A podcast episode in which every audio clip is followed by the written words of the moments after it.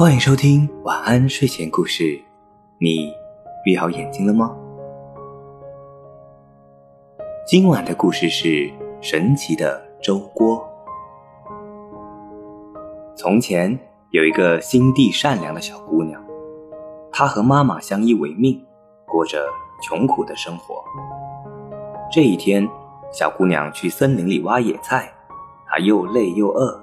就坐在一棵树下，难过的哭了起来。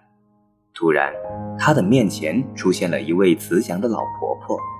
老婆婆送给小姑娘一口小锅，并对她说：“如果肚子饿了，就说小锅煮吧，锅里就会煮出香甜的粥。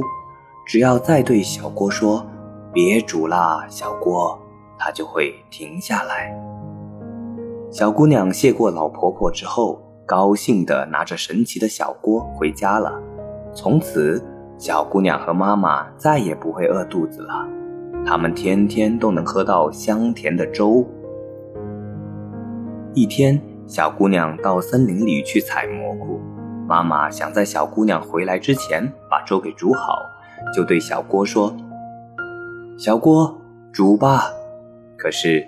妈妈忘记了让小锅停下来的咒语，结果小锅就不停地煮啊煮啊，粥流满了厨房和整个房子，又流进了街道。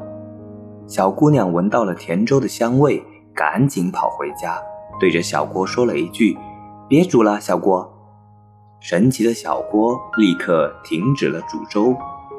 虽然村子里的道路都被粥给糊住了。